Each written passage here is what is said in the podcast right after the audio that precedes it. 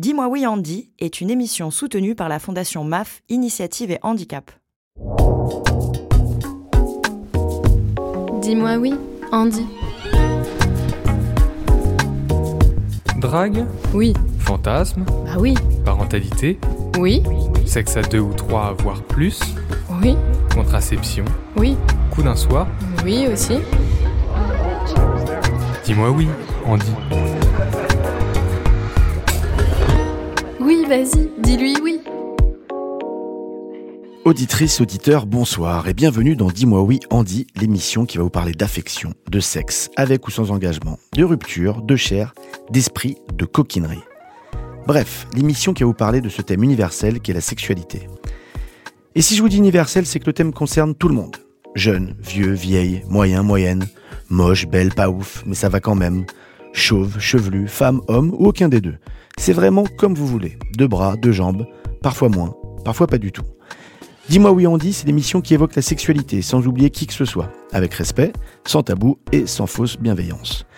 À chaque épisode, plusieurs invités face à moi, Michael Jérémiaz, qui dialoguent sur un sujet donné. Dans cette émission, nous avons exploré les thèmes de la drague, la séduction, les fantasmes, les ruptures, la pornographie, l'assistance de vie intime, les amours de vacances, le polyamour et même la masturbation. Aujourd'hui, on s'apprête à aborder un tout autre sujet pour cette rentrée automnale avec le fétichisme. Vaste sujet s'il en est. Commençons, comme à notre habitude, par les définitions. Le fétichisme sexuel ou érotique, puisque c'est bien lui qui nous intéresse, est une fixation sexuelle sur un objet non vivant ou une partie du corps non génital. Dans un examen de 48 cas de fétichisme clinique réalisé en 1983, les fétiches comprenaient des vêtements, 58,3%, des articles en caoutchouc et en caoutchouc, 22,9%, des chaussures, 14,6%, des parties du corps, 14,6% également, du cuir 10% et des matériaux de tissu pour plus de 6% d'entre eux.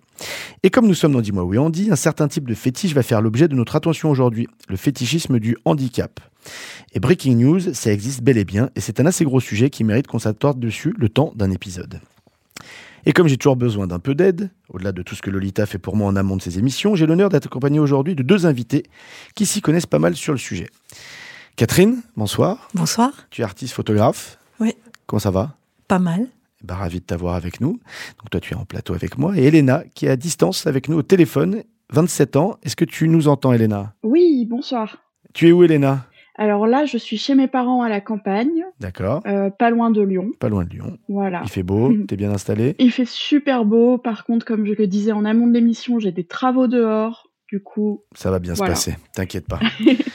on est bien, on est parti. J'espère que tout le monde est bien installé comme nous dans son vendredi soir, seul ou à deux, ou même plus, assis, debout ou couché, ça nous est bien égal. Auditeur, auditrice, dis-moi où on dit, le fétichisme, c'est parti. Dis-moi oui, Andy. Bon, Catherine, Elena, il y a une petite tradition hein, dans cette émission, euh, parce que c'est facile de vous poser plein de questions euh, sur votre vie personnelle, votre vie privée, voire des fois votre vie intime, mais pas de mouiller le maillot. Donc c'est à moi de vous raconter euh, une anecdote, une histoire qui m'est arrivée autour justement de la question du fétichisme, ce que je crois être du fétichisme, du fétichisme pardon, d'ailleurs vous me direz si, si c'en est. En fait, euh, sur les réseaux sociaux, pendant, euh, pendant plusieurs années, j'ai un jeune homme qui euh, voulait absolument me masser les pieds. Donc euh, au début je répondais pas, puis à un moment j'ai commencé à répondre quand j'avais un peu un peu de temps et je lui demandais, euh, quand je lui expliquais, je lui expliquais euh, que en fait j'étais pas particulièrement intéressé, puis il s'avère que moi étant paraplégique et ne sentant pas mes pieds, je lui disais avec un peu évidemment de d'humour que, que ça allait pas m'être très utile, voilà, j'allais pas ressentir quelconque plaisir. Il me fait oui mais pour moi c'est très important, j'ai besoin de faire ça. Je lui fais mais mais d'où vient cette obsession? Pourquoi tu veux absolument euh, me masser les pieds? Alors c'était pas tant moi. Voilà, c'était pas une, c'était pas uniquement un fan qui voulait avoir, qui avait un fantasme autour de, mes pieds, qui certes sont très très doux. hein. J'ai les plantes des pieds euh, aussi douces qu'un bébé de 10 mois, mais mais, mais pour le coup, euh, pour le coup, ça l'a obsédé et ça a duré très très longtemps. Ça a duré plusieurs années. Euh, et il me disait qu'il en avait besoin, que c'était vital pour lui. Donc on- moi, je répondais de temps en temps. Et, euh, et en fait, ce qui est très drôle, c'est qu'un jour, je vais au salon autonomique, donc un salon qui était à la porte de Versailles, je me souviens, donc avec toutes les innovations pour les personnes handicapées. donc un salon avec énormément d'exposants et évidemment plein de personnes handicapées qui le fréquentent. Et en partant du salon, j'arrive à ma voiture, je suis derrière le, coffre, je dis au revoir à mes frères, puis j'entends quelqu'un qui me dit Monsieur Jérémiaz, je me retourne, et en fait, je reconnais pas la personne, mais simplement, il me dit, euh, bah, c'est moi, alors j'ai oublié son prénom, euh, en fait, ça fait des années que je vous cherche et que je veux vous masser les pieds, euh, comme vous m'avez dit que vous étiez pas intéressé, bah, en fait, et là, je comprends qu'il est venu, il habitait dans le sud de la France, qu'il est venu sur Paris, au salon autonomique, pour aller rencontrer des personnes handicapées qui étaient là très nombreuses. Et donc là, moi, je lui demande, je lui fais, mais, vous êtes venu du sud de la France pour, euh, pour ça Il me fait, bah ouais, ça m'obsède, j'en ai besoin. Euh, et il me parlait pas de sexualité, il me parlait jamais de sexe, il parlait uniquement, il avait besoin de masser les pieds d'une personne en fauteuil roulant. Et euh, je lui dis, bah vous avez rencontré des gens, vous avez trouvé? Il me fait, euh, non, j'ai pas osé leur demander. Et, voilà, et donc je sais pas ce qu'il est devenu. Alors, je, c'est pas un appel. mais, mais pour le coup, mais pour le coup, là, c'était une vraie, c'était une vraie obsession. Et donc oui, j'ai imaginé que c'était c'était du fétichiste, euh, de, fétichisme, pardon. Catherine, d'après, d'après toi, c'est du, on est, c'est du fétichisme ou pas? Même s'il a jamais parlé de, de, de, désir sexuel, en tout cas de fétichisme lié à, lié à un désir sexuel. Bah en fait, entre l'obsession et le fétichisme, je ne sais pas très bien où est la frontière. Bah ouais. euh, et puis le fétichisme, il n'est pas toujours lié euh, au, au, sexe, en fait. Euh, moi, je suis une dingue de, de chaussures. Euh, je me sens pas du tout dans un désir euh, sexué quand, quand je, je, rentre dans un magasin acheter des chaussures. Donc en fait, c'est une question un peu ambiguë, quoi. Où, où, où est la frontière entre l'obsession et le fétichisme? Je sais pas, en fait. Non, mais bon, à mon avis, il y avait quand même, il devait y avoir un petit lien, un petit lien sexuel avec mes, avec mes pieds tout doux. Euh, Elena, c'est quoi toi ta première rencontre avec le fétichisme? Est-ce que tu peux nous raconter? Ma première rencontre avec le fétichisme, avec le fétichiste ou le fétichisme? Bah les deux, le fétichiste et le fétichisme ou l'inverse, dans l'ordre que tu veux. Euh, D'accord. Alors, je pense que mon ma première approche du monde du fétichisme en général, euh, ça devait être quand on avait des blogs, euh, quand on avait quand on avait 15 ans, tout ça. Je tombais par hasard sur des blogs de, de enfin plus ou moins par hasard de, de, de fétichisme. Et ma première rencontre avec mon fétichiste à moi, c'était euh, c'était euh, un an avant le confinement, donc je pense en 2019, quelque chose comme ça. Ouais. Euh, il était client dans la boutique où je travaillais. Et, euh, et voilà, on a commencé à, à, se parler comme ça. Alors tu nous racontes. Donc pas du tout à travers les réseaux sociaux ou, ou une plateforme. Ou, voilà. D'accord. Et, euh, et, donc, c'est quelqu'un avec qui euh, avec qui t'es sorti? C'est ou quelqu'un que t'as fréquenté ou c'est euh... C'est ça, c'est mon ex. D'accord, c'est ton ex. Donc, tu vas nous raconter un peu plus euh, quel était justement l'objet de, de, de, fétichisme et comment ça s'est comment ça s'est passé dans votre relation? Comment toi tu l'as vécu? Catherine, toi, ta rencontre avec le fétichisme? Alors moi, je l'ai rencontré assez tard, le, le fétichisme. Euh, j'ai j'ai été euh, harcelée par un, un, jeune homme très sympa, mais euh, qui était très envahissant et qui passait son temps à me suivre et à m'envoyer des messages. À l'époque, c'était euh, des petits mots dans ma boîte aux lettres parce qu'il savait où j'habitais. Il me laissait des cadeaux sur le paillasson. Euh, il me suivait dans la rue, il me suivait dans les restos. Et puis un jour, j'en ai eu euh, marre et, et, voilà, et j'ai discuté avec lui pour savoir euh, de quoi il retournait et puis en savoir presque autant sur lui qu'il en savait sur moi, parce qu'il en savait quand même beaucoup entre euh, ma vie quotidienne et, et le, mon lieu d'habitation. Donc voilà, j'ai découvert le fétichisme lié à mon handicap avec lui. Et comment ça se fait qu'il ait autant d'informations sur toi? Il te connaissait Il travaillait avec toi et... Alors en fait, euh, j'ai découvert qu'il y avait une association internationale de, de fétichistes des, des, femmes amputées. À cette occasion, c'est lui qui m'a expliqué tout ça. Ouais. Et, euh, et, en fait, j'avais eu un copain. Euh, à l'époque, je faisais de la compétition en e-sport, en ski alpin, et en, dans une station de ski, j'avais rencontré un, un gars qui, qui me prenait en photo, puis on sortait ensemble comme ça, quoi, en boîte, etc. Et on n'est pas vraiment sortis ensemble. Et puis, euh, j'ai découvert que, euh, après qu'on soit revu à Paris et tout, il a envoyé ma photo dans ce réseau. Euh, en parlant de moi, etc. Enfin, il y avait une espèce de fiche descriptive, quoi. Ah oui. Et euh, du coup, ce, ce, garçon, Philippe, qui était euh, par ailleurs un mec très sympa, hein, m'a expliqué tout ça et m'a expliqué comment il m'avait trouvé et, et, comment il avait flashé sur moi, quoi. Comme, comme s'il avait été sur un site de rencontre. Hein. Bah, ce qu'il faut dire dans, dans, le cas du handicap, c'est que le phénomène, il est double. On trouve à la fois des gens qui sont attirés par le handicap en tant qu'objet de désir, ce qui comprend les amputations, les prothèses ou les béquilles. Donc comme des gens qui souhaitent eux-mêmes vivre le handicap, ce qu'on appelle bah, les wannabes, tu m'en parlais tout à l'heure en préparant l'émission, qui eux en viennent même à le simuler, les pretenders, selon le terme consacré. D'ailleurs, toi, tu en as déjà rencontré, euh, Catherine, des, des wannabes? Alors non, c'est, j'ai jamais rencontré, ou alors euh, euh, ils sont pas déclarés comme tels, mais mais non. Et j'avoue que ça, ça me ça me flippe un peu le, côté euh, simulation euh, de la situation de handicap pour avoir des sensations.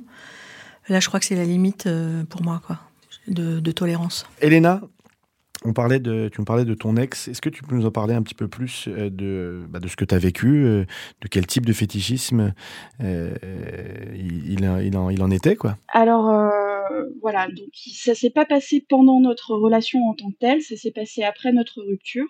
C'est lui qui m'a qui quitté. Euh, j'ai mal vécu cette rupture, mais on a décidé de, comme on était amis avant, on a décidé de rester amis après. Euh, et en fait, toute son emprise euh, au sujet de son fétichisme, donc qui est le fétichisme des couches, de lui être en couche, ça s'est développé donc dans le cadre d'une relation semi-amicale, on va dire. Enfin, pour moi, c'était amical, c'était mon devoir en tant qu'ami de l'écouter, de, d'être là pour lui parce que euh, euh, il me disait qu'il traversait une période difficile par rapport au confinement, par rapport à tout ça, et, pour moi, c'était euh, la preuve de confiance ultime, le fait qu'il m'avoue son fétichisme.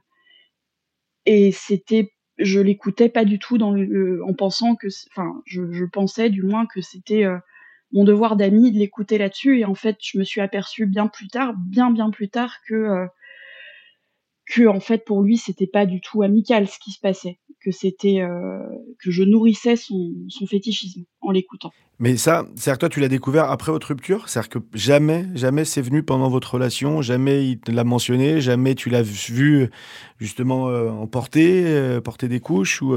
Alors pour tout vous dire, pendant notre relation. Donc c'est quelqu'un de très kinky, on va dire euh, les choses comme ça. Est-ce qu'il faut que j'explique ce que ça veut dire kinky? Moi je comprends, mais oui, vas-y, explique-le. Ok, c'est quelqu'un qui aime euh, justement les, bah, tout ce qui tourne autour des kinks, euh, des choses qui est un peu, on va dire, chaud dans sa sexualité, qui aime bien tester des nouvelles choses. Ouais. Je sais pas si c'est la définition du dictionnaire, mais c'est la définition que j'en donne. Si, si, c'est.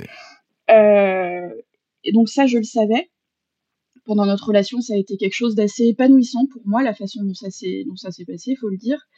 Mais euh, je lui ai dit que moi, pour moi, le, le kink, c'était, euh, il y a un truc qui me, qui me fait flipper dans le, dans, tout ce qui est fétiche et kink et tout ça, c'est les, euh, les hommes qui veulent se prendre pour des enfants ou qui, il y a, bref, le rapport aux enfants dans les, dans les kinks, je, je trouve ça, enfin moi, c'est ma limite, voilà. Euh, j'ai sûrement d'autres limites aussi, mais voilà. Et du coup, ça, je lui en avais parlé pendant notre relation. Et je pense que c'est pour ça qu'il me l'a caché pendant le restant de notre relation. D'accord, donc en fait c'était une sexualité, euh, ce que tu décris euh, de débridée, une sexualité euh, chaude, qui dans, dans, laquelle tu t'es épanoui. Mais par contre, le fait que tu parles justement là de se mettre dans la peau d'un enfant, c'est qu'il l'avait évoqué ou c'est toi qui l'as anticipé? C'est moi qui l'ai anticipé bizarrement. Alors, est-ce que inconsciemment j'ai senti quelque chose? Euh, Je pense pas, mais euh, ça doit être le hasard, honnêtement. Mais euh, mais ça aura son importance pour la suite. C'est pour ça que c'est pour ça que je le que je le mentionne. C'est-à-dire que ouais, voilà, moi il y a un truc qui me qui me où c'est ma limite dans la sexualité, c'est tout le rapport avec les enfants au sens se prendre pour un enfant euh, et évidemment, tout ce qui touche euh, vraiment à la pédophilie, ça c'est évident euh, que, c'est quelque chose sur lequel je suis très sensible. Et voilà. Mais c'est marrant le fait que tu aies eu besoin, parce que c'est un tabou entendu. Tu vois, moi, j'ai jamais eu, j'ai jamais dans ma relation dit à quelqu'un, bon, moi, je suis très ouvert à tout, à peu près tout. Par contre, pas les enfants et, pas la pédophilie. Tu vois ce que je veux dire? C'est-à-dire que c'est implicite dans une relation, dans une relation consentie et légale, quoi. Tu vois ce que je veux dire? C'est-à-dire que tu devais ressentir, j'imagine déjà qu'il y avait quelque chose, euh, il y avait, euh, il y avait quelque chose de particulier. C'était pas juste une sexualité débridée, euh, en l'occurrence. Bah, en en parlant maintenant, je, parce que c'est quelque chose dont je parle pas avec mes amis et encore moins avec ma famille. mais en en parlant maintenant, effectivement, je me rends compte que peut-être que j'avais déjà senti effectivement quelque chose de cet ordre-là avec lui. c'est vrai que que je sais pas comment j'aurais pu le ressentir dans mon intimité avec lui, mais vraisemblablement c'est quelque chose que que j'ai eu besoin de clarifier à un moment, donc donc voilà. Je vous pose la question à toutes les deux, mais Catherine, qu'est-ce qu'on ressent en fait quand on est, je sais pas si on dit victime de fétichisme, mais en tout cas qu'on est qu'on est l'objet. Si on parle d'objet, d'objet de d'un fétichiste? Alors moi, les deux fois où ça m'est arrivé, je l'ai ressenti vraiment comme une agression. Je l'ai mal vécu parce que j'étais suivie en fait par les deux personnes dans la rue, dans mon, ma vie professionnelle, ma vie personnelle. Et donc, euh, bah, ça s'apparente vraiment à, du harcèlement et de l'agression. Et puis, euh, comme je connaissais rien à, cet univers, euh, je l'ai vraiment doublement vécu comme une agression. Après, une fois que je, je me suis informée, que je suis devenue amie avec l'un d'entre eux, euh, je me suis sentie beaucoup plus à l'aise à parler d'égal à égal, à comprendre euh, sa démarche, etc., etc. Mais en fait, euh, je, suis restée très longtemps empreinte d'une gêne parce que qu'on soit attiré par une personne handicapée parce que justement il y a quelque chose d'excitant, pourquoi pas? On peut être euh, attiré par euh, la peau noire, par euh, je sais pas les yeux bridés, par n'importe quel type de personne. Donc pourquoi pas? Mais ça a semé un doute dans mon esprit pendant très longtemps. Et du coup, je, je, je me suis toujours sentie obligée de tester les hommes avec qui j'étais. Sur le sujet après. Tu avais plus confiance en, en, en, tes partenaires en te disant est-ce qu'ils sont avec moi parce que ouais, parce qu'en fait, général ou alors ils ont. C'est quoi? C'est juste le handicap qui les attire ou c'est ma personne? Là, le fait d'être suivi un certain temps, de sentir qu'on est presque une proie en fait. Et d'ailleurs, le, deuxième qui m'a suivi pendant des années en me photographiant systématiquement dès que je sortais de chez moi, euh, jusqu'à ma voiture, pendant que je faisais mes courses, quand j'allais bosser. Euh, il était photographe, il s'est même fait, euh, euh comment dirais-je, fait, il s'était fait faire une, une accréditation pour rentrer sur les salons euh, dont j'étais attachée de presse porte de Versailles pour pouvoir me photographier euh, pendant des journées entières en me suivant partout.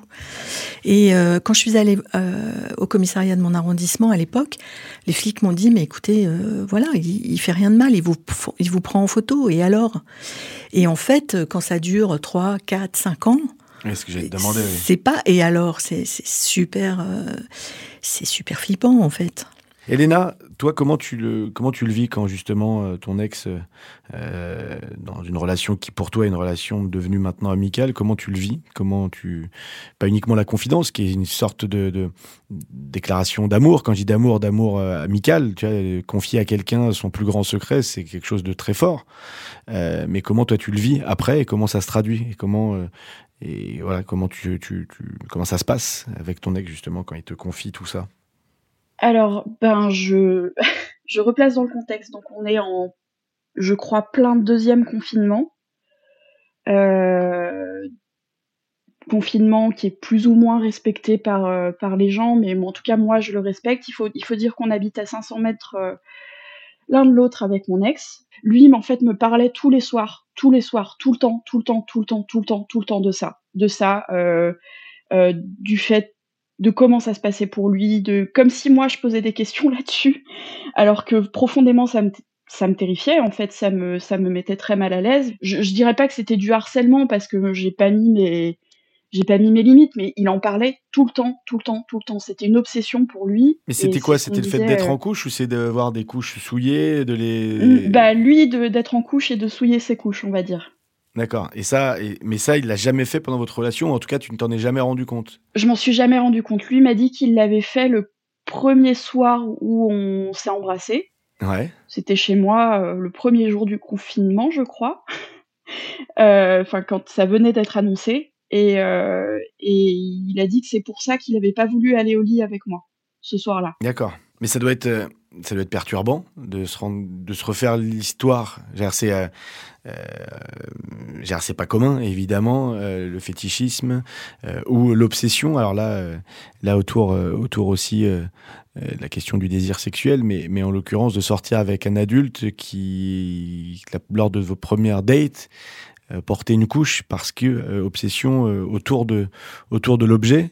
Euh, on va pas faire de la psychanalyse de comptoir, mais mais j'imagine que c'est euh, c'est très perturbant. Comment on se remet de ça, Elena Comment comment on le vit, comment, voilà, comment on passe à autre chose et, où t'en es avec lui dans, notre relation amicale aujourd'hui? Qu'est-ce qui est entendu? Qu'est-ce qui, est-ce que vous voyez encore? Est-ce que tu t'es libéré de ça? Alors, euh, ben, pour répondre à la première question, comment on s'en remet euh, Pour l'instant, je sais pas.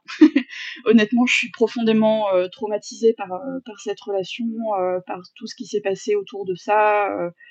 déjà, la rupture avait été dure à encaisser pour moi même sans tout ce qui s'est développé autour euh, du, fétichisme et tout. voilà, c'était une rupture, donc euh, donc c'était compliqué. Euh, Catherine, c'est toi qui nous as proposé le premier tube du jour, le dernier jour du disco du Juliette Armanet. Pourquoi? Bah Déjà, ça te donne le sourire d'un coup quand je le mentionne. Bah ouais, j'adore cette chanson, je danse dessus, je l'écoute beaucoup. J'ai beaucoup bossé cet été sur des expos et quand je manquais d'énergie, j'écoutais ça. Et bah c'est parti, le dernier jour du disco, Juliette Armanet. C'est la fin tout dernier matin, le tout dernier jasmin. Ne me lâche pas la main, c'est la fin. Le soleil au lointain s'écroule seul dans son coin. Ne me lâche pas, je te tiens. Le dernier jour du disco, je vais le passer sur ta peau.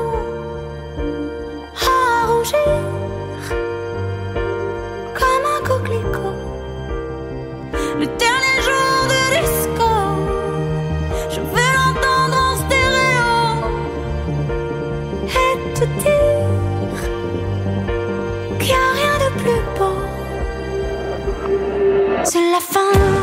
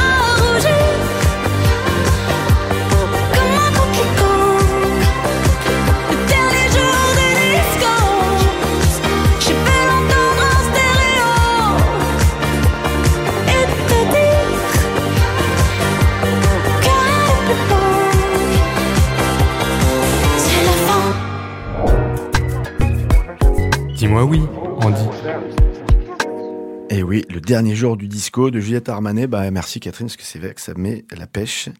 Et euh, ça a permis à Elena de découvrir ce tube, n'est-ce pas? Oui, c'est ça. Eh ben parfait, voilà, tu sauras mettre, de quoi mettre sous la douche le matin avant de commencer ta journée. Euh, vous êtes toujours sur ce goût de radio, les amis, et place à la deuxième partie de Dis-moi oui, Andy. Catherine et Léna sont évidemment toujours à mes côtés alors qu'on s'apprête à étudier de manière un peu plus approfondie ce qu'est le fétichisme. Parce que dans ce mot que j'ai déjà répété de trop nombreuses fois aujourd'hui, on retrouve de nombreuses réalités différentes, de simples préférences sexuelles à des obsessions franchement malsaines. Et donc on va décrypter tout ça, mais juste avant, je voudrais qu'on revienne très rapidement sur la question justement euh, des proies. parliez, euh, Catherine, tu parlais, pardon, Catherine, de, de proie. Et euh, est-ce que d'après toi, les personnes handicapées sont des proies faciles, notamment parce que dans le rapport à la sexualité, et à une sexualité souvent plus compliquée parce que plus rare, plus difficile quand tu es en situation de handicap, on le sait, euh, les personnes handicapées, et notamment femmes en situation de handicap, femmes hétérosexuelles ont plus de difficultés à avoir des partenaires ou une vie affective euh, épanouie. Bah, au fait, euh, je pense qu'on peut parler en tout cas de vulnérabilité. Oui. Après, il ne faut pas non plus euh, noircir le tableau, quoi. Mais euh, donc là, moi, je me suis sentie une proie euh, seulement deux fois dans ma vie. Donc, euh, mais euh, je pense que la vulnérabilité, elle est réelle. Et notamment, euh, si j'ai utilisé ce, ce terme tout à l'heure de proie, c'est que, par exemple, s'il m'était arrivé quelque chose dans la rue en étant suivi par l'un ou l'autre de ces, de ces types, euh, je peux pas courir. Mm. Euh, et donc, euh, il y a forcément un moment où on se dit, oh là là, s'il me suit dans un- une ruelle ou un coin sombre avant que je rentre chez moi, c'est dangereux, quoi. Ça peut, en tout cas, l'être. Et puis, euh, l'autre chose, alors ça, c'est le, le danger physique, euh, bah, comme, euh, comme un gibier peut le ressentir, euh, une proie peut le ressentir. Et puis, euh, l'autre danger, c'est plus le danger psychologique, et là, on rejoint, qu'on soit handicapé ou pas, euh, peu importe, c'est-à-dire que quand on quand on ne sait pas si euh, c'est c'est soi en tant que personne qui est attirante, ou c'est juste ce qu'on représente, ou un bout de nous, euh, Non, non, mais c'est extrêmement déstabilisant. C'est-à-dire qu'il y a complètement. psychologiquement, j'imagine que c'est pas simple à aborder. Et puis, si tu parlais tout à l'heure, cette perte de confiance, de jamais savoir vraiment Ouais, c'est quand ça. tu viens à douter de la raison pour laquelle la personne s'intéresse à toi. C'est un peu comme euh, les, les menteurs chroniques. Quand on en a subi un, euh, on vérifie tout sur le prochain. quoi. C'est-à-dire, est-ce que ce qu'il nous raconte est vrai enfin, Toi c'est- aussi, pas un gros mytho? Oui, bah, toi aussi, Elena, tu as ressenti ça? Euh, un petit peu, un petit peu. Euh, dans mes relations, enfin dans ma relation suivante, euh, c'est une des rares personnes à qui j'en ai parlé et oui, euh, j'ai ressenti ce, enfin dans les partenaires que je choisis maintenant, je j'essaye de verbaliser un peu, enfin de, prendre la température, je sais pas comment dire, mais de, sur ah est-ce que t'as des fétiches un peu bizarres ou des kinks un peu bizarres ou quoi que ce soit pour être sûr d'être safe. Et ils sont, Voilà. ils sont surpris, tes partenaires, que tu poses ce genre de questions? Bon, je sais l'amener, donc euh, Ouais. pas spécialement. T'arrives pas de manière abrupte. euh, abrupte. Dis-moi, alors, est-ce que les pieds t'obsèdent? Est-ce que tu... Non, Non, tu- pas spécialement. non, Non, non, justement, je, je précise dans le contexte que je suis tombée sur quelqu'un euh, de fétichiste qui m'a beaucoup traumatisée et que. Et voilà. Je voudrais juste revenir, si c'est possible, sur la question du consentement. Non, ça n'est pas possible, c'est trop tard. Vas-y, bien sûr. bien sûr. Euh, sur euh, la question du consentement, où pour moi ça a été hyper trouble cette question-là, parce qu'en soi je l'ai autorisé à m'en parler, mais je n'étais pas d'accord avec le fait qu'il m'en parle. Donc en fait à partir de là, je pense qu'on peut parler vraiment de, je sais pas si vous ça, ça vous est arrivé, mais on peut vraiment parler de, de relations d'emprise en fait qu'il avait sur moi, parce que j'avais l'impression que si je disais non, euh, bon c'est peut-être lié à des traumatismes passés aussi, j'en sais rien, mais j'avais l'impression que s'il disait non, j'allais le perdre en fait. Si je disais non, pardon, j'allais le perdre Ouais, non, stop, euh, tout ça. Voilà. Non, non, mais Je c'est... voulais juste clarifier ça. Non, mais tu fais, tu fais bien. Ouais, Vas-y, Catherine. Ben, c'est pour ça que euh, il faut pas seulement euh, demander à l'autre quels sont ses fétichismes ou, euh, ou écouter ou accepter. Il faut, il faut parler euh, de, de soi.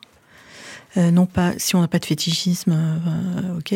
Mais en tout cas, il faut parler de soi et aussi fixer ses limites et pas seulement attendre que que l'autre euh, nous fasse euh, aborder ses limites. Oui, non, mais c'est valable dans les deux sens. C'est-à-dire qu'effectivement, euh, l'écoute, euh, l'affection, l'amour, d'accepter et de comprendre le fétichisme de son partenaire, très bien, mais ou pas. C'est-à-dire que l'amour, dans l'autre sens, c'est euh, aussi un moment de ne pas imposer euh, son mode de fonctionnement, ses désirs, ses fantasmes. C'est valable pour tout, de manière générale. Et, et en l'occurrence, le fait qu'il veuille le partager et qu'il ait besoin de le partager avec la personne avec qui il est en relation ou qu'il aime, ou avec sa meilleure amie, pourquoi pas Je veux dire, tout, c'est assez entendable. Mais la seule limite, c'est la limite que qu'on fixe, c'est le fait de nuire à autrui, quoi. Si on reprend une vieille déclaration, et, et, et, voilà. Mais sauf que là, ce qu'il raconte, euh, oui, c'est que s'il y a justement la peur de perdre le partenaire, c'est là où il y a justement une sorte d'emprise, de, de, domination sur l'autre. Et donc là, ce qui pose problème, c'est pas son fétichisme. Euh, on va pas faire, il y a pas de jugement moral là-dedans. C'est pas son fétichisme. S'il a envie de faire ça, tant que ça nuit à personne, c'est toujours la même chose. Mais là, ça lui, ça te nuit à toi donc en fait, là, ça ne fonctionne plus. Là, ça n'est plus euh, entendable. Mais si je puis me permettre, de toute façon, euh, tu perds rien. Parce que euh, honnêtement, comme c'est pas supportable pour toi, fin de l'histoire, quoi. C'est ça, c'est ça c'est très très important. C'est-à-dire que faut jamais perdre de vue ce qui ce qui nous fait du bien ou, ou, ce qui est toxique pour nous. Tu vois? Et, et on peut pas accepter quoi que ce soit à n'importe quel prix, quoi. Parce qu'après, c'est trop. Ça a l'air dur de s'en relever, vraisemblablement. Quoi. Mmh. Oui, clairement. Oui, oui.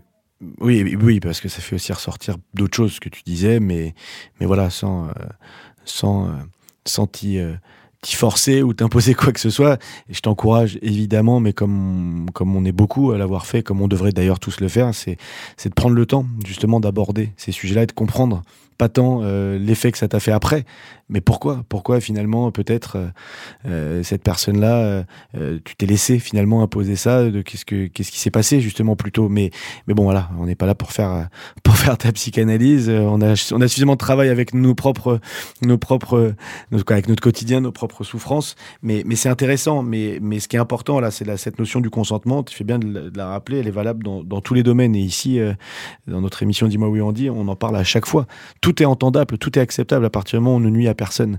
Euh, toutes les pratiques euh, sexuelles, tous les désirs, tous les fantasmes sont entendables à partir du moment où ils sont consentis et qui nuisent euh, à personne.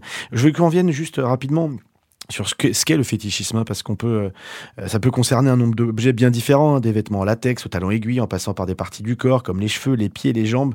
Euh, d'ailleurs, jusque-là, rien de mal. Euh, bah, D'ailleurs, tu me disais, Catherine, est-ce que vous, euh, vous êtes déjà considérés d'une certaine manière comme des fétichistes au regard de peut-être obsession vous avez pour, j'en sais rien, des objets, notamment? Catherine, Elena. Catherine, vas-y. Alors moi, comme je le disais tout à l'heure, c'est les chaussures. Ouais. et j'ai, c'est pas une obsession, mais euh, j'ai un dentifrice que, avec lequel je peux euh, quasiment me brosser les dents avec euh, plaisir, quoi. C'est-à-dire que le goût. Ouais, le goût est génial. Truc, euh, goût à la fraise des enfants, là, celui qu'on avait quand on avait 5 ans, et tu gardes Non, non, pas du tout. C'est lequel C'est lequel Alors, c'est le Crest à la, à la cannelle. Enfin, c'est le Crest régulier qu'on trouve aux États-Unis, dans tous les drugstores. Ils foutent dans la, de la cannelle partout. Ouais, c'est ça. Et moi, j'adore ce, J'adore ce dentifrice et notamment parce que je suis une fumeuse de Havane et que ça fout une haleine de poney. Donc euh, il faut il faut quand même sacrément se brosser les dents et la langue après. Mais euh, et alors voilà, ce dentifrice, c'est une obsession, c'est-à-dire que tous les gens qui partent aux États-Unis quand moi j'y vais pas, ils doivent m'en rapporter parce que sinon je tiens pas. Oh bah, je te ramènerai la prochaine fois. Donc les chaussures, donc une obsession pour les chaussures, mais une obsession, voilà, t'aimes bien les chaussures et t'en achètes beaucoup, ou t'en essayes beaucoup. Mais c'est tout, ça s'arrête là. Oui, oui. Alors il se trouve que il se trouve que mon euh, mon conjoint lui il adore mon pied donc euh, c'est important pour lui euh, qu'il so, soit enveloppé dans une belle chaussure. Mais et puis je suis très très maniaque sur la pédicure. Mais par contre bon voilà il se trouve que ça devient un, un, sujet de désir pour lui. Mais moi mon désir pour les chaussures c'est juste lui, parce lui, que je suis coquette. Quoi, lui il est fétichiste d'après toi dans, dans le rapport qu'il a à ton pied? C'est possible. En tout cas, il adore le masser, tu vois, on revient à l'anecdote de tout à l'heure. D'accord, mais parce que pour te faire plaisir ou pour se faire plaisir? Les deux. Les deux Ouais. Bah, c'est encore mieux. Bah oui, carrément. Et toi, ça te pose pas de problème? Aucun. C'est plutôt agréable? Non. Et ben voilà, on revient au consentement. Et toi, Elena, est-ce que tu as des obsessions que tu veux confesser tout de suite maintenant Qui seraient pas forcément derrière du fétichisme? Oh là là, euh, je pense, euh, je suis obsédée par mon chat. Bon, bien. Euh, j'ai un, un, amour fou pour ce chat et euh, il a un amour fou pour moi, donc euh, donc voilà. Et je pense que certaines personnes de mon entourage qui écouteront l'émission se, se sauront sauront voilà. de quoi je veux parler. Pour l'amour, l'amour du chat. Mais ça, ça va. Ça te fait mal à personne puisqu'il a l'air de te rendre l'appareil. Oui, oui. Tu nous en parlais tout à l'heure, Catherine quand on est victime de fétichisme, quand est victime d'harcèlement d'une certaine manière, des fois de pression, euh, parler de proie, c'est pas des mots euh, anodins, euh, parler de même de gibier, t'as pas trouvé finalement de recours auprès auprès du auprès de la police, en tout cas auprès auprès de, de gens qui sont censés te protéger. Pourquoi? Parce qu'on te croit pas, parce qu'on te dit que c'est rien et que tu te fais des films. Comment ça se fait quand quelqu'un te suit, prend des photos de toi, met des des, des, des, choses dans ta boîte aux lettres, c'est c'est du harcèlement caractérisé. Il n'y a pas une main courante qui est déposée, il n'y a pas eu quelqu'un qui enquête. Qu'est-ce qui se passe? Parce que parce que là, l'intérêt aussi, c'est euh, de libérer. euh, L'idée, c'est pas d'aller soigner, euh, si est qu'il fallait soigner certaines personnes fétichistes. C'est la question, justement, de protéger des personnes qui en souffrent. C'est quoi les conseils que vous auriez au regard de ce que vous avez vécu, toutes les deux? Catherine? Alors moi, j'ai pas reçu d'aide parce que je pense que les, policiers que je suis allée voir m'ont pas trop cru. Et en tout cas, ils n'ont pas entendu à quel point c'était euh, presque une souffrance, quoi, d'être euh, suivi euh, plusieurs fois par semaine pendant des années euh, par ce photographe dont je connais même pas le nom. hein. Ouais. Mais donc là, c'était c'était bien pénible. Je pense que le, le fait de- d'envoyer euh, deux trois rugbymen costauds, bon bah ça, finalement, c'était la solution la plus simple en l'occurrence. C'est un peu bête, mais voilà. Pour, en ce qui concerne l'autre, j'ai décidé de mettre sur un pied d'égalité. Donc en fait, c'était beaucoup plus simple et c'est devenu très sain. C'est-à-dire qu'un soir, euh, quand il était en bas de mon immeuble, je me suis retournée, je lui ai dit Ok, on va boire un pot. Tu vas me raconter tout ça. tu vas me dire qui tu es, où tu habites. Euh, on va avoir le même niveau d'information tous les deux, quoi. C'est courageux en même temps Donc, de- d'aller euh, d'être confronté. Et en fait, le gars, Ouais. le gars était vachement sympa. euh, je l'ai pas revu très longtemps, mais qui vivait pas en, en métropole, il vivait à Tahiti. Il était pilote d'hélicoptère. euh, bon, euh, le gars sympa, euh, très sain en fait. Et, et- et c'est juste, voilà, parce que c'est son, c'est son fétichisme à lui, il m'a expliqué tout ça. C'est là qu'il m'a fait découvrir l'association. Donc là, quand j'ai compris que c'était structuré, Organisé, ouais. euh, avec les dévotistes d'un côté, les wannabes de l'autre. Là, j'ai commencé un peu à flipper parce que je trouvais que c'était un peu euh, euh, trop organisé tout ça. Quoi. Ouais. Euh, Mais ce sont souvent des gens, euh, des gens qui souffrent de leur fétichisme. Oui, alors c'est ce qu'il m'a expliqué. Bah oui, c'est-à-dire que c'est pas, c'est-à-dire que tu te réveilles pas en disant tiens, je vais être obsédé par une femme amputée ou par un mec en fauteuil roulant, ou voilà, c'est, personne se réveille le matin en disant tiens, j'ai, c'est quelque chose que tu ressens profondément et t'en souffres parce que notamment on est, la morale judéo-chrétienne rejette en partie quelqu'un qui, qui est un adulte qui veut souiller ses couches et vivre avec, c'est quelque chose qui est pas entendable dans la société, alors qu'en réalité on s'en fout, c'est pas le problème, mais ils en souffrent parce que justement, on n'est pas armé. Euh, et puis on a le droit d'ailleurs de pas de, de pas apprécier ou de pas vouloir partager ça. Si je peux juste me permettre, Oui, vas-y, vas-y. je pense que le l'excitation, enfin, je veux pas faire de la psychologie ou quoi que ce soit, mais je pense que l'excitation, elle vient de cette contradiction-là. Cette contradiction, enfin, cette, euh, cette peur d'être découvert en même temps, c'est ce qui rend la chose excitante. Enfin, moi, c'est ce qu'en tout cas, il m'a, il m'a raconté. Oui, oui, mais ça, ça on l'entend, on l'entend souvent. hein. Oui, bien sûr. Ça, ça, c'est c'est certain. Mais en fait, le truc, c'est. euh, moi, ce qui m'a aidé euh, avec, euh, avec Philippe, euh, c'était qu'il me, qu'il me parle et que je puisse comprendre. Parce qu'en fait, euh, l'étape d'avant, elle était, euh, elle était très hum, dérangeante parce que je, je, je comprenais absolument pas sa démarche et du coup, elle était, elle Ouais, ton- inquiétante. Dans ton cas, c'est pas le fait de comprendre son fétichisme, parce que tu- on peut le comprendre ou pas. C'est le fait qu'il te l'impose par le fait de t'harceler, de te suivre. Là, dans le cas d'Elena, c'est un peu différent. C'est-à-dire comprendre. Qu'est-ce qu'il y a à comprendre? Tu vois ce que je veux dire? C'est-à-dire que, euh, à part s'il te raconte un traumatisme dans l'enfance où euh, il y a eu des traumatismes liés à son éducation, son enfance, le rapport qu'il a eu justement à la propreté. J'en sais rien. Tu vois si, si on essaie de, on peut. genre, moi, je- non mais on peut tout comprendre. Bien sûr. Et d'ailleurs, on se doit, euh, dans une société évoluée, on doit essayer de tout comprendre. Mais ça veut pas dire qu'on l'accepte et qu'on vit avec. C'est ça, en fait, le, le- la, limite. Ah oui, Euh, complètement. Et, euh, Et d'ailleurs, c'est comme ça que j'ai mis fin à, à- à cette histoire. C'est-à-dire que très, très vite, je lui ai dit, bon, j'ai compris, euh, je suis rassurée, je, suis, je me sens informée, etc. Mais ça va pas être possible. Et en fait, euh, on revient toujours à, ce, à cette notion de partage, quoi. C'est-à-dire si, si on le partage ou si ça fait pas de mal, bah, tant mieux. Et sinon, euh, par rapport à la, à, la deuxième partie de, ta question qui était euh, comment on fait, moi en fait, je reste neutre. C'est-à-dire que dès que je suis abordée par quelqu'un qui, qui n'apprécie chez moi que mon amputation, en plus, comme je suis amputée très haut et que j'ai pas de prothèse, évidemment, elle se voit. Mm.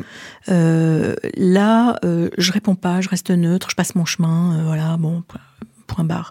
Par contre, si un jour je rencontre quelqu'un qui me plaît et dont je vois que mon, mon amputation lui plaît, eh ben, c'est un atout comme un autre. Je m'en sers, quoi. Je vais pas me gêner non plus, tu vois. Euh, Il faudrait être un peu conne, quoi. Donc, euh, Écoute, hein, je te rejoins là-dessus. Moi, depuis que je suis en fauteuil roulant, j'ai décrit mon fauteuil roulant comme une arme de séduction massive.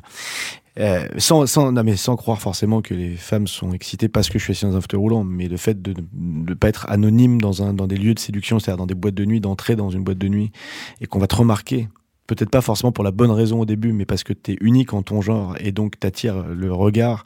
Ensuite, il se passe ce qui se passe, mais, mais oui, t'as raison de pas, de pas te tirer une balle dans le pied, ce serait con. bah, ce serait dommage de pas Pour en le coup. profiter, quoi. Pour une fois que c'est un atout, tu vois. Ben voilà, exactement. Elena, Oui, t'aimes la musique toi aussi? Oui. Ah, il paraît que tu nous as choisi un titre euh, anglo-saxon euh, que Catherine prononce mieux que moi. Euh, The Do, Trustful Hands, c'est ça? C'est ça. C'est quoi? C'est qui? Pourquoi? Euh, c'est une chanson qu'on écoutait beaucoup avec mon ex pendant les, pendant les confinements et, et c'est en réécoutant cette chanson après, après notre relation amicale, notre relation tout court, Ouais. que j'ai pris conscience de ce qui s'était passé, Eh ben c'est parti. que The- c'était pas sain. Eh ben on y va. The Do, Trustful Hands.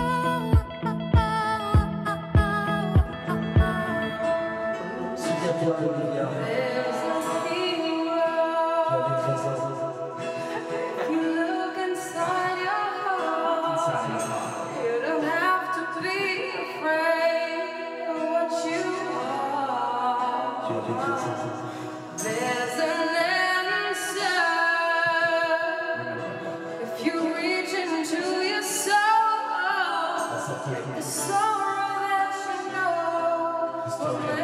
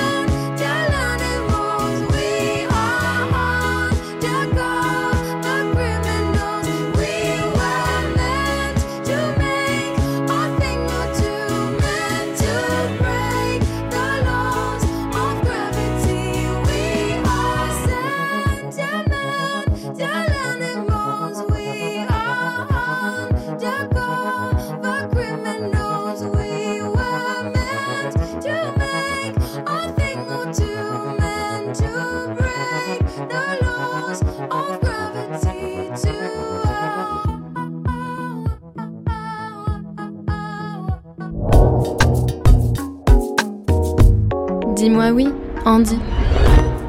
Et de retour sur So Good Radio, troisième et dernière partie de cet épisode consacré au fétichisme, sont toujours à bord de Dis-moi oui Andy, Catherine et Elena, afin d'envisager des nouveaux chemins pour évolutionner nos désirs. En effet, que faire de ces projections qui nourrissent des fantasmes problématiques Faut-il les jeter?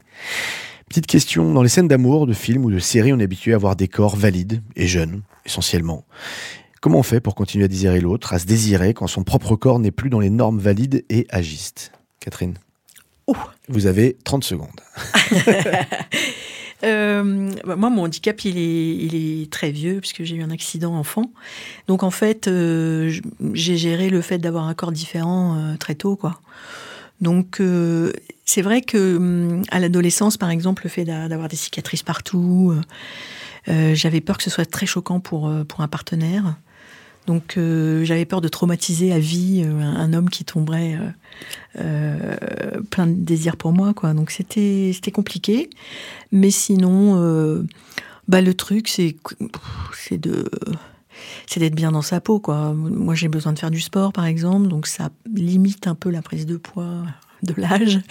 Euh, je fais un peu attention à moi, mais sinon, euh, voilà, j'ai. C'est un peu comme la planète, on n'en a qu'une, il faut faire avec euh, le mieux possible. T'avais quel âge toi quand ça t'est arrivé? 8 ans. Ouais, donc ça avait très tôt, t'as construit ta vie de jeune fille et jeune femme comme ça. Ouais, voilà. Et donc, du coup, ben, soi-même, il faut. On n'a on qu'une personne, il faut prendre soin de soi. Voilà. Et je pense qu'on peut séduire à tous les âges, en toutes circonstances, quoi. Je veux dire, même, à- même à- habillé avec un, vieux short, ça le fait, quoi. hein. C'est pas grave. Heureusement. Ouais, Heureusement ouais. d'ailleurs. Non, non, mais oui, oui, effectivement, la, la- la séduction, le désir, la sexualité, on en parlera lors d'une autre émission. On- Il n'y a, on il y a pas sait- d'âge. On a- sait que les, les poncifs euh, sont, sont faits pour être euh, dépassés. Mais ils sont remis en question quand même de plus en plus. Heureusement, Même- ouais, oui, ouais, oui. c'est pas mal. Même si euh, voilà, les magazines euh, ressemblent quand même beaucoup- souvent euh, aux uns et aux autres. euh, voilà, on est dans une société quand même plus, euh, plus exigeante en matière, de, en matière de diversité, en matière justement de, de prise en compte de chaque individu, quel qu'il soit, et de sortir de ça. Mais bon, il y a encore un long chemin, un long chemin à parcourir. Euh, je vais parler euh, voilà, du questionnement moral avec vous deux. Euh, on en a parlé un peu rapidement, mais qu'est-ce qu'on fait avec le fétichisme? Est-ce qu'on le condamne? Est-ce qu'on l'accepte? Euh, C'est quoi la limite entre euh, l'attirance un peu obsessionnelle et le fétichisme? Qu'est-ce qu'on fait, Elena? Waouh. Euh... Ça dépend de la nature, je pense, du fétichisme, et ça dépend, comme on disait tout à l'heure sur ces histoires de consentement, comment il est reçu par ton ou ta partenaire. Je pense que c'est assez, assez obvious de d'accepter ça avec bienveillance, mais sans trop de bienveillance non plus, c'est-à-dire sans faire ce que j'ai fait, et c'est-à-dire complètement s'oublier face à, face à ça. Dans ce, dans ce fantasme-là, il y avait aussi le fantasme d'être changé par une autre personne. Enfin, c'était vraiment quelque chose qui pouvait difficilement, en tout cas pour lui, euh, se vivre en solitaire. Euh, Enfin, il l'a, il l'a presque toujours connu dans sa vie en solitaire, mais, mais euh, il me l'a exprimé. Je pense qu'il me l'a demandé en me l'exprimant, mais euh, mais sans que ce soit vraiment explicite euh, sa demande. Enfin, c'est très particulier, je pense.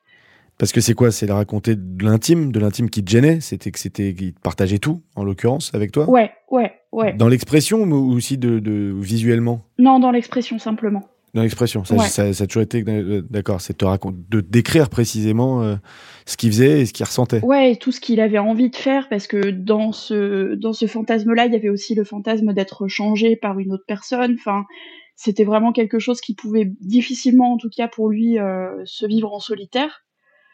Euh, Enfin, il l'a il l'a presque toujours connu dans sa vie en solitaire, mais euh, Mais il te l'a demandé ou juste il te l'a exprimé? Il me l'a exprimé. Je pense qu'il me l'a demandé en me l'exprimant. D'accord. mais euh, mais sans que ce soit vraiment explicite euh, sa demande. Enfin, c'est très particulier, je pense. Et donc, euh, et donc oui, et donc euh, cette fameuse acceptation dont on parlait tout à l'heure, en fait, on accepte que ce que, que ce qui nous convient finalement. Mm, mm. C'est ça. C'est ça? J'espère. Bah, bah, non, bah, en tout cas, c'est le- challenge. On parle, souvent de domination euh, d'individus sur des individus. euh, on le voit beaucoup dans le couple, on le voit aussi dans les violences euh, conjugales. On, dit toujours très naïvement, mais pourquoi elle part pas? Ou pourquoi il part pas, même si c'est plus rare, mais ça existe aussi. Bah, on revient toujours à cette question-là, c'est-à-dire que de ce qu'on qu'on subit, de ce qu'on accepte, de, euh, de cette emprise psychologique qu'il peut y avoir, la peur, la peur notamment bah, quand des fois on vit quelque chose et que le seul moyen c'est de faire appel à ses, à ses amis rugbyman comme Catherine. Non, mais c'est un vrai c'est un, c'est, un vrai sujet qui va bien au-delà justement du, du fétichisme. Hein. C'est la question, euh, la question du consentement, la question euh, et la question aussi parce que là l'idée, elle parce que c'est ce qui est très drôle sur l'émission, c'est que euh, on a cherché, on n'a pas eu, on n'a pas trouvé de fétichistes prêts à témoigner. Ah, c'est étonnant quand même. C'est-à-dire qu'on a mis, on a mis avec les équipes, on a mis quelques annonces et en fait, on, des gens, des personnes victimes de fétichistes on en a eu. Euh, on a des personnes qui sont, qui sont proposées, mais des fétichistes, euh, non. Alors qu'on peut témoigner euh, à distance ou anonymement, peu importe. Mais, mais, parce que justement, on est dans, un, dans une société où le, fétichisme, l'obsession, fétichisme sexuel ou pas, est quelque chose qui est encore très tabou. Et donc, certainement, alors je généralise pas, je pense qu'il y a des fétichistes qui sont très à l'aise avec ça, à partir du moment où ils nuisent à personne. voilà, qu'on se méprenne pas. Mais, mais je sais pas, peut-être quelque chose de pas assumé finalement J'ai presque envie de lancer une réflexion, mais est-ce que euh, est-ce que c'est pas mieux quelque part que que le fétichisme, euh, les fétiches en tout cas restent quelque chose de caché, quelque chose de pour soi ou dans l'intime en tout cas? Voilà. Ah ben, que ça reste dans l'intimité, euh, je pense que c'est une bonne chose, mais en revanche, il faut l'assumer, quoi.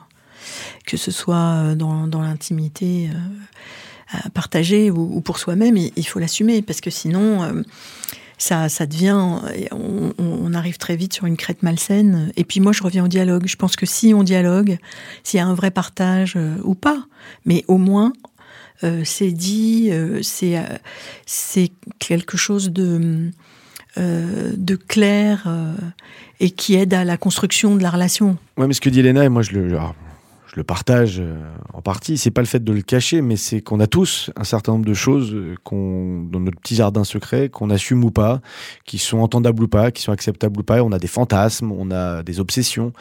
Est-ce que c'est vraiment nécessaire euh, de les exprimer tout le temps euh, et, euh, et, et, au plus grand nombre? Est-ce que, est-ce que si justement ça devient obsessionnel, bah, ça vaut pas le coup d'en parler à quelqu'un, d'en parler à quelqu'un, en l'occurrence un thérapeute, pour nous accompagner dans la compréhension de ça? Je parle pas de quelque chose d'être obsédé par par le parfum d'un dentifrice ou, ou, non, mais je veux dire ça fait de mal à personne et puis voilà, on, on en sourit. Mais l'obsession de vouloir être changé par sa partenaire et de dormir ou de vivre avec des, des, des couches par exemple ou quelqu'un qui va te suivre et qui potentiellement peut te mettre en danger, te faire peur et donc te, te, voilà, troubler, troubler ton existence. Là, on est sur quelque chose où euh, la personne, euh, par son comportement, par ce qu'elle ressent, est nuisible à l'autre. Et donc, c'est cette personne-là qui doit travailler. C'est pas, c'est pas la personne qu'on est victime. Euh, tu, je sais pas, tu, tu, tu, tu, vois ce que, ce que je veux dire. Je suis pas dans la condamnation, encore une fois. Mais entre le, crier sur tous les toits, et en effet, je vois pas l'intérêt, et le fait de le partager avec la personne dont, qui est l'objet de ce fétichisme, je pense que dans l'intimité, il faut vraiment le partager, le dire. Euh, et, Mais en prenant le risque de s'exposer que la personne en face ne l'accepte pas ou, eh le, ben ou, soit même gêné par ça. Oui, oui très bien. Eh ben, bien sûr. Ça, euh, je pense que c'est vrai. Euh, euh, quelle que soit euh, la relation. C'est-à-dire que même s'il n'y a pas de fétichisme euh, dans la relation, mais qu'il y a des choses que, que la personne aime, aime faire dans la vie et que l'autre ne partage pas, bon, bah, ça peut être un sujet de rupture. Qu'est-ce que tu aurais fait, toi, Elena, si tu l'avais dit pendant votre relation? Si tu l'avais partagé ça pendant ton, ta relation? J'aurais continué exactement comme, comme, comme j'étais prête à le faire. C'est-à-dire, j'aurais ben, j'aurais dépassé ça, je pense, un peu par C'est-à-dire, que et tu mais tu l'aurais laissé avoir ses fantasmes ou tu les aurais partagés avec lui? Non, je, je l'aurais laissé. Alors si c'était à refaire, je l'aurais laissé avoir euh, ses fantasmes de son côté et, et moi euh, j'aurais vécu euh, à côté sans, sans les partager, je pense. Par amour. Par amour. C'est beau l'amour. Ouais. Ça nous fait faire. Non mais non mais c'est c'est vrai. Même en plus, une fois la relation consommée et ce que tu as pu vivre, ça montre aussi peut-être à quel point tu l'aimais. Mm. Surtout. J'ai une dernière petite question, parce que le temps passe vite, trop vite, à toutes les deux. Euh, un petit conseil, euh, votre conseil ultime pour une sexualité saine, safe et épanouie. Elena, comme ça Catherine a le temps de réfléchir, elle me regarde avec des grands yeux.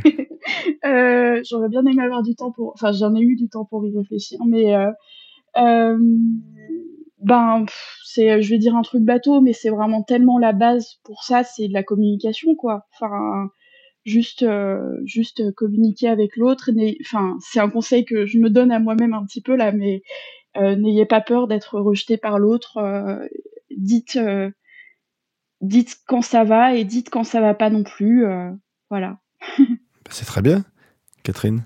Ouais, je crois que c'est Le la mot de la base. fin. C'est la base. La communication. La communication et puis euh, pas seulement parler. hein, Il y a le langage du corps. Il y a le. Il, il faut euh, quand- parce que parfois on la tête dit oui mais le corps dit non. Donc euh, il faut il faut que tout soit bien aligné quoi. Et si ça fonctionne, eh ben c'est parti. hein. Est-ce que tout est, est aligné pour vous deux en ce moment? Est-ce que tout va bien? Euh, Presque? Ah, ouais, dans ma vie sentimentale, c'est pas facile en ce moment, mais c'est ok. Mais tu travailles. J'y travaille, c'est ça. Donc, donc tu communiques. Ouais, ouais, j'essaye, j'essaye d'apprendre en tout cas, T'essayes. de réapprendre ou d'apprendre, je sais pas. Bah, de réapprendre, d'apprendre. En tout cas, tu as la bonne approche, j'ai l'impression. La communication me paraît essentielle. Catherine? Sur la, bonne, sur la bonne voie? Ouais, ouais, ouais, Ouais. ça va, ça va. C'est un travail, mais c'est Ah, bah, vrai. c'est un travail. Non, mais c'est un travail permanent. Il n'y a rien, d'acquis. Non, Ouais. on est d'accord. D'accord. Et, euh, et, et voilà, je, me, je partage. Partage. On se l'applique au quotidien. C'est un travail, mais un travail qui vaut la peine quand on a des sentiments forts, comme Elena, euh, euh, notamment l'amour. euh, voilà, l'amour nous fait faire ce travail-là, et, et c'est pas plus mal. C'est quand même le plus beau des moteurs, euh, l'amour. on se ferait chier sinon. À si énergie renouvelable en plus. si c'était vois. acquis pendant 40 ans, pff, ce serait épuisant. Quoi. Mesdames, Catherine, Elena, je voulais vous remercier d'avoir pris euh, ce temps-là euh, avant d'aller faire la fête. J'imagine. Oh, qu'est-ce que vous faites la fête ce soir? Vous avez prévu quoi pour votre vendredi soir là? Catherine, qu'est-ce que tu as prévu? Peut-être karaoké avec une copine. Ah, bien. Peut-être, C'est bien ça, chanter du Juliette Armanet. par exemple. J'espère bien. Et toi, Elena? Euh, moi, euh, de... je parlais de mon chat tout à l'heure, de câliner mon chat tranquillement. Ça c'est bien, ça c'est bien, ça c'est ça c'est une bonne soirée garantie. Tu sais où tu vas, tu sais euh, tu sais dans quoi tu t'aventures. Bon en tout cas un grand merci hein, vraiment à toutes les deux de nous avoir accompagnés dans cet épisode de Dis-moi oui Andy. Moi je vous donne rendez-vous très prochainement hein, pour un nouvel épisode de Dis-moi oui Andy, toujours le vendredi, toujours à 21h et toujours sur So Good Radio. D'ici là, si l'envie vous dit, n'hésitez pas à nous laisser vos messages d'amour sur la hotline de So Good Radio. 06 29 91 48 10. Ce numéro accepte les notes vocales sur WhatsApp ainsi que les messages sur le répondeur et qui sait, peut-être passeront-ils à l'antenne prochainement. Vous pouvez aussi réécouter sur secoudradio.fr tous les épisodes de Dis-moi oui Andy déjà diffusés à l'antenne. Et puis bah après vos deux choix les filles, c'est moi qui choisis le dernier titre et ben je suis très euh, très fleur bleue hein, donc ce sera Shallow de Lady Gaga et Bradley Cooper. J'adore. D'ici là, prenez soin de vous et des autres et ben si en plus t'adores Elena, c'est parfait. je vous embrasse, à très vite. Tell me something, girl. Are you happy in this modern world? Or do you need more? Is there something else you're searching for? I'm falling. In all the good times, I find myself longing for change. And in the bad times, I fear myself.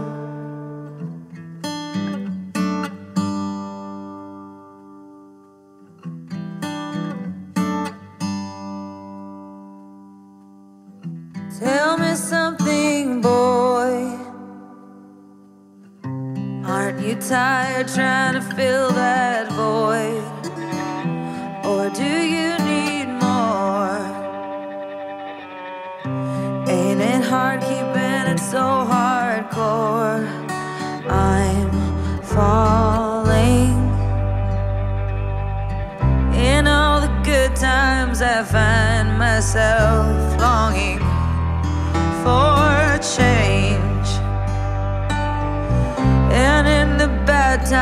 I fear myself.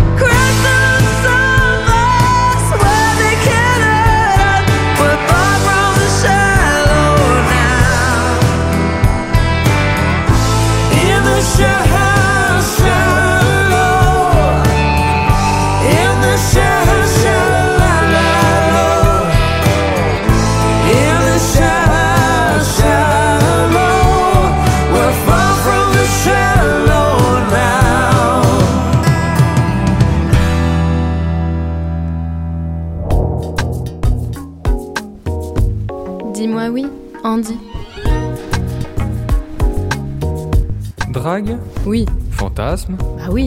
parentalité, Oui. sexe à deux ou trois, voire plus, Oui. contraception, Oui. coup d'un soir. Oui aussi. Dis-moi oui, Andy. Oui, vas-y, dis-lui oui.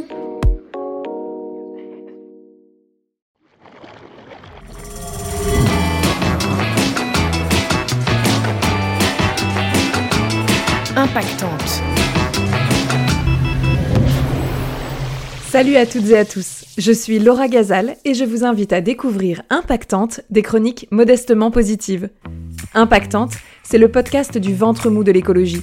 Celles et ceux qui sont souvent pris au piège de leurs propres contradictions, qui veulent bien faire, mais sans trop bouleverser leur quotidien. En bonne maman active, un poil débordé, j'en fais partie. Mais j'ai vraiment décidé de m'améliorer. Alors dans chaque épisode, je teste de nouvelles expériences pour apporter ma petite pierre à l'édifice fabriquer ma lessive maison, lire le rapport du GIEC ou encore faire une maraude. Je les partage avec vous sans filtre, avec mes petits tops et mes gros flops, mais toujours avec recul et autodérision.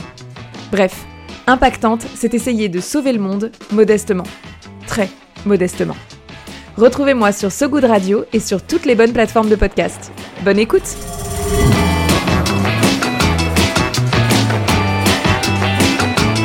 Impactante.